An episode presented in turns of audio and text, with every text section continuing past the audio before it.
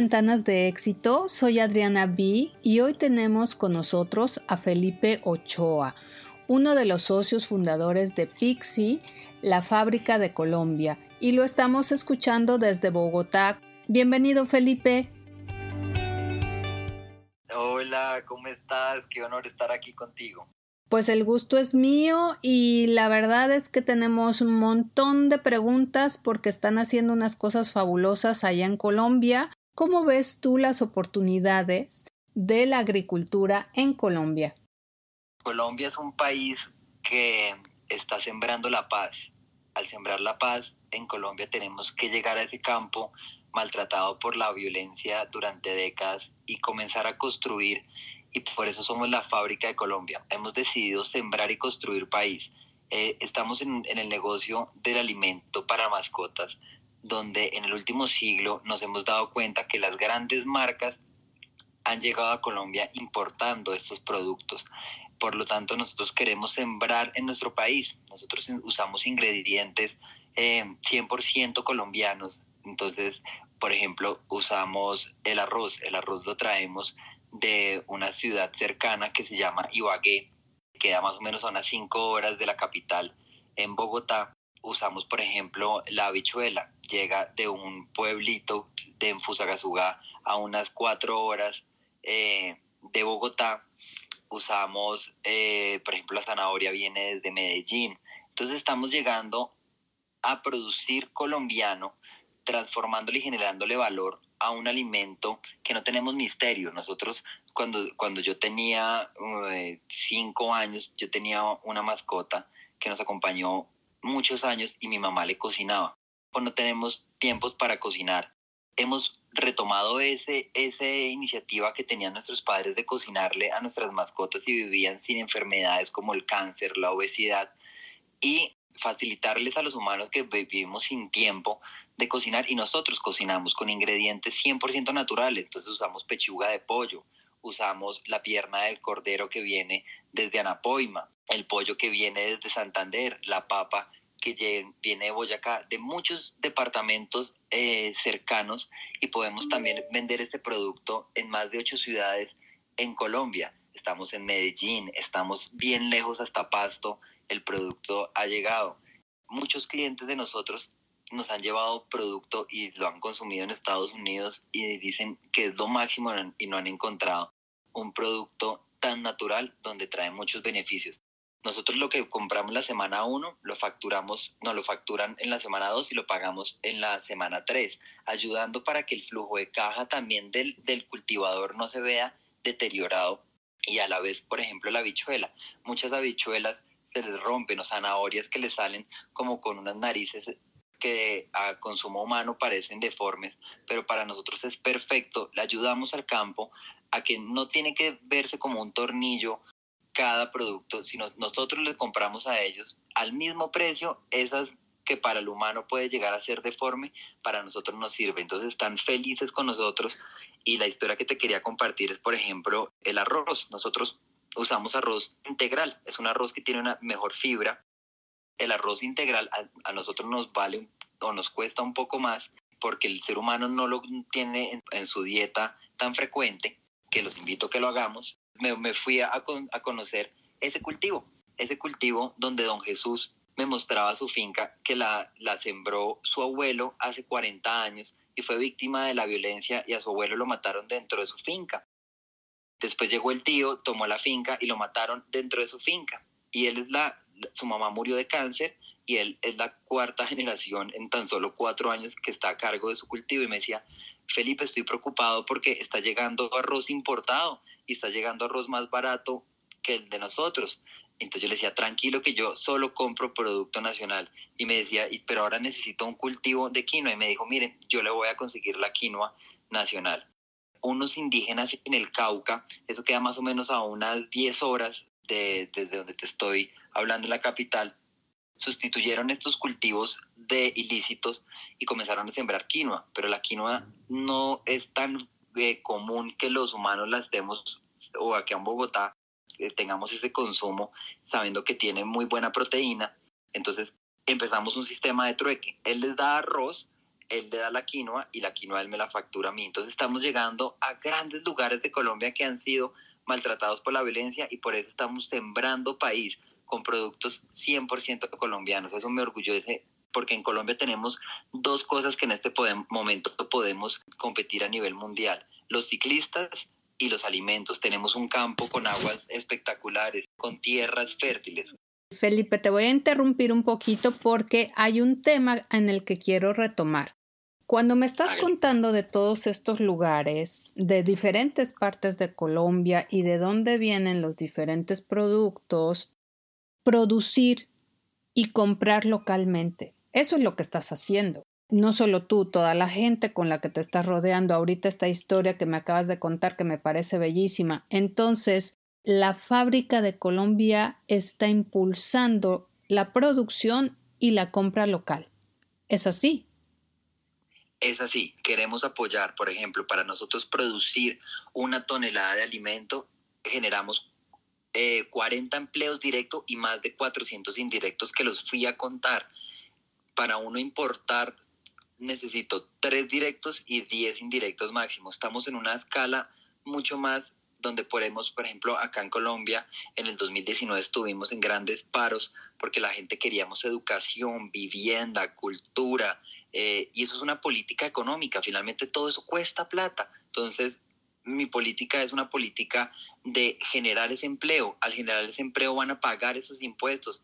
Al producir 100% con todas sus prestaciones, vamos a tener que tengan una mejor caja, de compensación familiar, que tengan su derecho a la pensión eh, a sus X años. Es lo que queremos hacer, generar ese empleo, generar eh, esos 40 hogares que comen directo más los 400 que se están viendo beneficiados y al consumir local eso se vuelve exponencial. Podemos producirlo. En Colombia dependemos el 70 o más del petróleo. Esto es generar un valor agregado a Colombia donde podemos producir lo nuestro, sembrarlo y no solamente compartirlo con Colombia, sino con el mundo, porque tenemos un gran producto que lo tenemos que hacer llegar a varios países próximamente.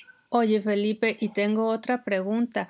O sea, habiendo, no sé, diferentes industrias, diferentes caminos para crecer, para apostar, ustedes decidieron apostar en el campo y en la producción de alimentos naturales. ¿Nos puedes compartir por qué se fueron por ese camino?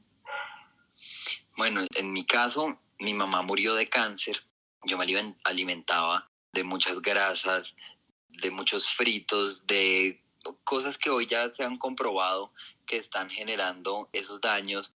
Cuando yo adopté a mi mascota, yo probé ese alimento y yo no confiaba porque me decía, esto es un alimento de salmón. Hoy en día lo tengo guardado hace cinco años y no ha cambiado su textura, su sabor, su olor.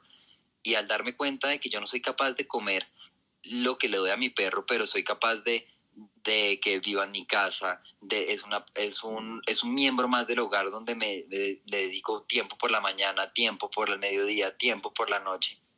Entonces, ¿cómo no lo va a alimentar muy bien y ser consciente de que si nosotros somos lo que comemos, nuestras mascotas o, o lo que a mí me gusta más es el nuevo miembro del hogar, ¿cómo no lo va a alimentar como yo me alimento?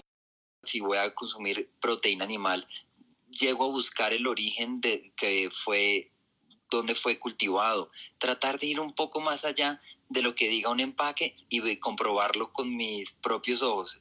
Y ya en mi parte de, de mi socio, por ejemplo, mi socio veterinario, él trabajaba en una clínica veterinaria y comenzó a impresionarse de todos los casos que le llegaban, no por perritos atropellados, llegaban era más bien gordos, con unos tumores, y él llegaba a darle esos últimos días un alivio a la familia y me decía, es que esto es culpa de otras razones. Entonces él te comenzó a trabajar y por eso cuando con mi esposa llegamos a donde él dijimos, unámonos y sembremos. Eh, sembrar directamente yo no tengo cultivos, pero sí puedo ayudarle a ese campesino, a don Jesús, a don Pedro o a don Juan en cualquier parte de Colombia y que nosotros le, generemos ese valor agregado y se lo podamos transmitir a, nuestros más de 10 mil clientes al día que tenemos y que nos dan las gracias llevamos cuatro años en el mercado y tuvieras los resultados. La gente nos dice, gracias, mi perrito no comía, mi perrito tenía epilepsia, mi perrito eh, estaba desnutrido, mi perro no se paraba de la cama todo el día y ahora míralo cómo está. mírale el aliento, mírale el pelo. Y yo decía, es que es volver a, a mirar la historia de cómo nuestras mascotas se alimentaban durante siglos. El concentrado o las pepas nacieron en 1950 cuando nacen estas enfermedades mencionadas anteriormente. En cambio, nuestros perros de hace mil años que comían las sobras de los humanos, esas sobras del arroz, esas sobras del pollo, esas sobras de las sopas. Entonces, ahí los perros se mantuvieron durante siglos y tenían mejor calidad de vida que la que les estaban dando con estas pepas hasta que llegamos nosotros y los clientes se han dado cuenta y se vuelve un voz a voz. Tú sales para mí el humano eh, somos sociales, pero cuando tú tienes una mascota, todo el mundo comienza a saberse el nombre de tu mascota, tú ya comienzas a salir, al parque y te dicen buenos días, buenas noches, y lo primero que te preguntan es, oiga, ¿por qué el pelo está tan bonito de su perro? El mío es adoptado, nada de una raza fina, pero me dicen, está más bonito su pelo de ese perro que este labrador. Y yo les digo, miren, es la comida, y a los meses se les nota el cambio y comienzan a tener unos beneficios increíbles. Entonces, toda conectar toda esa cadena, generando la cadena logística, porque nosotros no tenemos ningún misterio. Nosotros enseñamos cursos de cocina para la gente que quiere cocinarle a sus mascotas. Entonces nosotros no tenemos ningún misterio, que eso yo creo que es la parte de la industria. Acá, ¿cuál es su ingrediente secreto? Nosotros nuestro ingrediente secreto se llama el amor, porque vengan y vean con qué amor estamos generando estos productos que todo el mundo me dice, come mejor mi mascota que yo. Y yo digo, lo invito a que usted también coma muy bien. Y aquí tenga eso. Entonces podemos trabajarle conectando toda la cadena y por eso nosotros hemos crecido automáticamente porque nosotros el chip de los millennials, el chip de la generación sabe que tenemos que ser conscientes en la alimentación, en el origen de los productos, no confiar en un empaque o en una marca que quiera sacarlo, sino ver los resultados por nosotros y la gente cuando nos da el chance de probarlo, se enganchan de por vida con nosotros. Oye, pero también están haciendo una labor no sé si, y además de estos cursos que me parecen fantásticos de, preparar la comida, pero también de concientizar. ¿Qué tan bien informados estamos acerca de lo que hay en esas etiquetas? de cómo elegir un buen alimento para nuestros animales de compañía, de cuáles son los beneficios. ¿Ustedes están haciendo algo para hacer crear esta conciencia, digo, además de producir sus productos? Bueno, la primera conciencia eh, arranca por nuestro núcleo cercano. En Colombia el 70% de los hogares tienen mascotas y en el mundo igual. Es una tendencia global. Entonces, mm, empezamos por nuestro núcleo. Entonces, mi papá tiene dos, entonces, dos perritas, las dos perritas comen pixie. Mis amigos, el 80% tiene mascota. Entonces, arrancamos y se vuelven un, un voz a voz. Entonces, por ejemplo, nuestros proveedores tienen mascotas, ya consumen pixie y ha sido muy bonito porque hasta digamos nosotros para nuestro apalanca, apalancarnos, el banco no nos brindó la oportunidad de, de, apalancarnos financieramente y lo hicieron nuestros proveedores porque a la vez eran clientes y pudimos generar ese producto gracias a toda la cadena, trabajando en comunidad. Entonces al proveedor, cuando tú comienzas y le dices a un proveedor, mira, es que necesito carne para perros, te comienzan y te muestran unos, unas cosas verdes con gusanos como tal. Entonces llegar a trabajarle y decirle, mira, trata un corazón de red igual que un lomo fino. Y yo te lo voy a pagar mucho más rápido y no te lo tengo que pagar más barato que el mercado, sino simplemente empieza a trabajarlo y a cuidarlo para que no le descuides. No tienes que echarle químicos, sino tienes que ponerlo eh, en la temperatura, no lo dejes al sol, eh, no, no lo dejes pasar mucho tiempo. Entonces, comenzar a educar, a educar y a, generar esos valores agregados, porque así sean nuestras mascotas. Por ejemplo, en mi caso, yo cuando le estoy hablando a un cliente, abro un, nosotros aquí, nuestra presentación es forma de salchichón, yo abro un salchichón y meto la cuchara o el tenedor y saco un pedazo y me como un, un, pedazo de mi producto y todo el mundo queda como, es comida para perros. Y le digo, no, se la vendo a los perros, pero es tenemos todos los estándares de calidad y de tratamiento. Nuestra gerente de producción le trabaja un montón para, para que los alimentos salgan muy limpios, que sean aptos para el consumo humano, pero pues destinados y calibrados nutricionalmente por mi socio para nuestras mascotas. Entonces todo el mundo se impresiona y sí, yo tengo que probar porque quiero romper todo eso que me pasó cuando, cuando, cuando adquirí las pepas por primera vez, yo, quería, yo quiero que la gente vaya, mire los insumos, cuando llega la zanahoria, cuando llega la habichuela, cuando llega la avena, la linaza, la quinoa, que todo el mundo pueda ver cómo son estos ingredientes que salen de nuestro campo, derecho a nuestra fábrica y derecho al hogar directamente, porque vendemos directamente, como también vendemos a través de varios distribuidores. Ha sido muy bonito toda esa experiencia y compartirla. Y bueno, y también tienes una experiencia muy interesante en el área de finanzas y en el área de exportación de productos. ¿Nos puedes ampliar un poco esta parte acerca de ti, Felipe? Bueno, yo crecí, eh, mis, mis padres fundaron un negocio de exportación de frutas exóticas colombianas.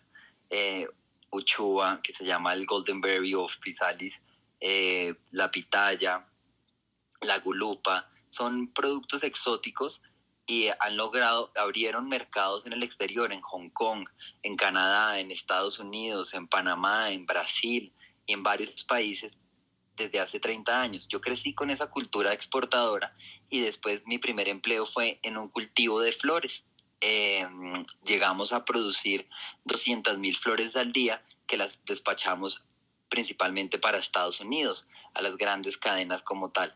Entonces, quiero llevar ese aprendizaje que he tenido porque logramos sacar, por ejemplo, en el negocio de las bodas, logramos que una wedding plan pida las flores el lunes y le lleguen el viernes a cualquier parte de Estados Unidos para un matrimonio el sábado. Eso ha sido increíble. Entonces, ese mismo negocio a través de las grandes empresas de logística que hay es el que quiero aprenderlo a hacer con el negocio de las mascotas y ese es mi reto para este 2020 generarle ese valor comercial. Un producto como el nuestro, de inferior calidad, en Estados Unidos está a 9 dólares y en Colombia lo vendo a 2 dólares. Ese valor agregado se lo tengo que poder transmitir allá. Imposible que la logística me salga tan costosa y poder llegarles eh, a muchos clientes a cualquier parte del mundo, mucho más rentable para nosotros y el mercado es gigante a nivel mundial. Y tenemos en Colombia todos los insumos de pronto en Colombia fabricar un carro va a estar difícil. Eh, no tenemos esa tecnología, pero la tecnología del agro sí la tenemos y somos muy afortunados. Tenemos todos los recursos naturales, tenemos la experiencia en el campo, tenemos la experiencia ya con la industria que eh, nos hemos asesorado muy bien y podemos llegar a competir a nivel mundial con un producto 100% natural y 100% colombiano. Y además uno de tus socios es veterinario, ¿cierto? Sí, eh, mi socio es veterinario con enfoque zootecnista. Los veterinarios son los médicos, los zootecnistas son los nutricionistas de los animales. Y él se ha enfocado porque la nutrición en la escuela de los veterinarios siempre está en cómo engordar un pollo, cómo engordar una vaca para el consumo lo más rápido posible. Él se ha enfocado en el bienestar de las mascotas y los, de, los, de los hogares. Él tiene los gatos en su casa y, él adoptó también a su perrito y también consumen solamente Pixie. Nosotros, yo tengo dos acá y seis en, el, en la finca, tengo ocho perros y esa experiencia que él tiene porque le ha trabajado más de seis años en esta investigación de cuáles son lo que le gusta a los perros, cómo se puede mezclar y le sacamos un examen que es el examen bromatológico que te muestra cuánta proteína, cuánto calcio, cuánto fósforo le aporta y se ve y se le nota a los perros que vamos por el camino correcto. ¿Cuáles son los planes que tiene la fábrica de Colombia? Los planes este año es abrir mínimo tres países. Panamá y Ecuador por su cercanía, Estados Unidos por el gran mercado. Queremos generar ese aporte a la balanza comercial de Colombia que ha estado en déficit en los últimos años, generando empleo, generando oportunidades directamente al agro que ha estado afectado por la guerra. Entonces vamos a sembrar y a producir Colombia y compartirlo con el mundo. Me encanta esa frase. Estamos escuchando un testimonio hermoso de toda esta mirada y esta visión en el campo, en la agricultura en Colombia. Con toda tu experiencia, imagínate que hay ahorita varios jóvenes escuchándonos. ¿Cuál sería tu consejo, Felipe, para que inviertan, para que estudien, para que emprendan en el campo?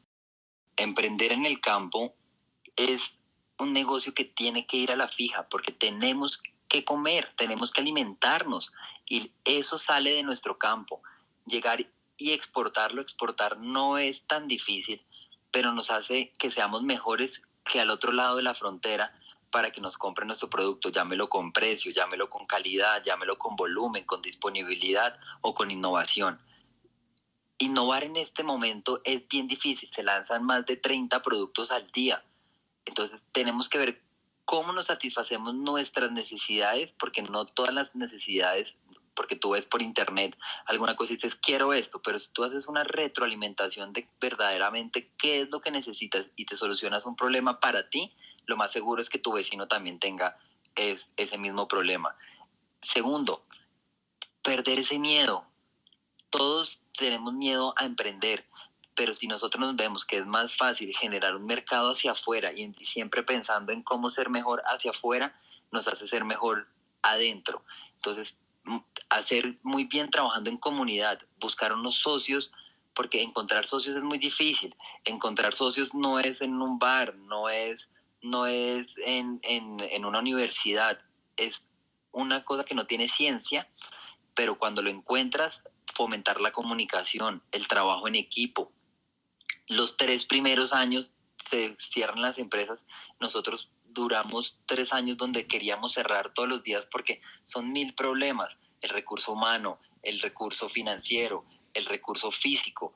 Entonces son esfuerzos que si uno hace la tarea bien, donde la mediocridad no hay espacio para eso, donde uno no le puede meter las manos eh, o decir, hacerle goles a un cliente, no, nosotros queremos siempre trabajar en pro de la transparencia, no somos perfectos, hemos cometido cien mil errores, nos ha pasado todo lo que los podcasts dicen de, emprender, nos han pasado todo, nos han robado, eh, nos han traicionado, nos han quedado debiendo plata, ha sido todo eso, pero si uno mantiene esa estructura sólida, en la, en la parte societaria cada socio tiene un rol en su equipo, porque yo lo comparo mucho con el fútbol, eh, o con el soccer, mejor dicho. El, si, uno, si todos vamos detrás de la pelota, en el momento que la perdamos nos hacen un gol, pero si cada uno tiene una posición, podemos correr menos, pasar la pelota en el momento que, que, nos toca y defendernos en el momento que no está. Entonces, trabajar en ese modelo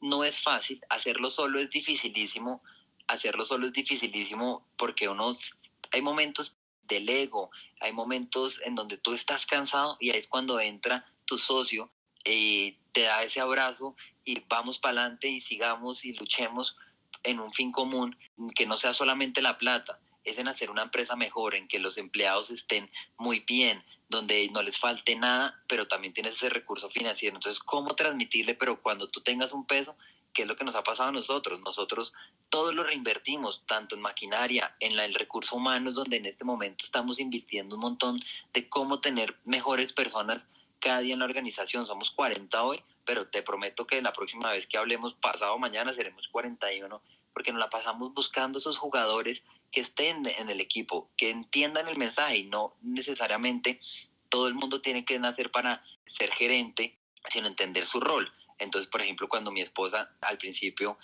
dijimos que sea ella la gerente, ella le desesperan estar detrás de la gente, detrás de, a mí me fascina eso. Entonces, encontrar ese rol es el que nos, nos ha parecido uno de los éxitos. Entonces, a todos los emprendedores, esta es la forma de aportarle a, su país en que podemos generar empleo directamente, no esperar a que nos lo den, sino nosotros ir allá y generarlo no esperar a, tener muchos años para hacerlo, tampoco hacerlo tan chiquito, rodearse muy bien, trabajar en la comunidad, ver que las respuestas están a una llamada de alguien que te tiene la solución. A mí me fascina eso. Yo siempre digo, oigan, ¿quién tendrá esto? Y siempre hay un amigo que me tiene la respuesta como tal. Entonces, hablarse muy bien, poner las reglas claras, cumplir la palabra.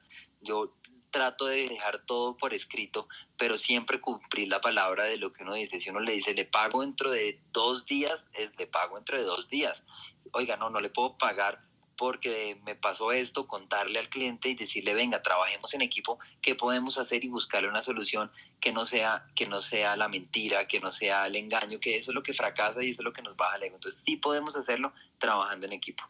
Totalmente de acuerdo. Y lo que tú estás diciendo y lo que tú estás haciendo confirma que el campo es algo que no debemos olvidar, que nos da de comer, como tú bien lo mencionaste, y que tiene muchísimo potencial porque además ahí está mucha de nuestra gente que necesita trabajo, apoyo, empuje.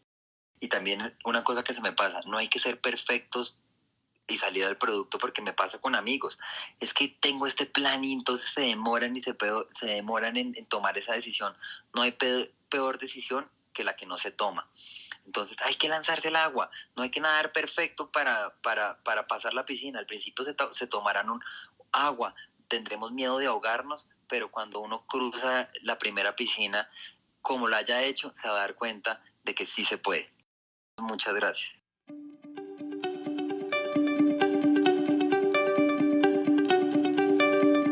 En nuestro próximo episodio platicaremos con Ereri Contreras, especialista en salud mental infantil. No te lo pierdas, conéctate con el talento.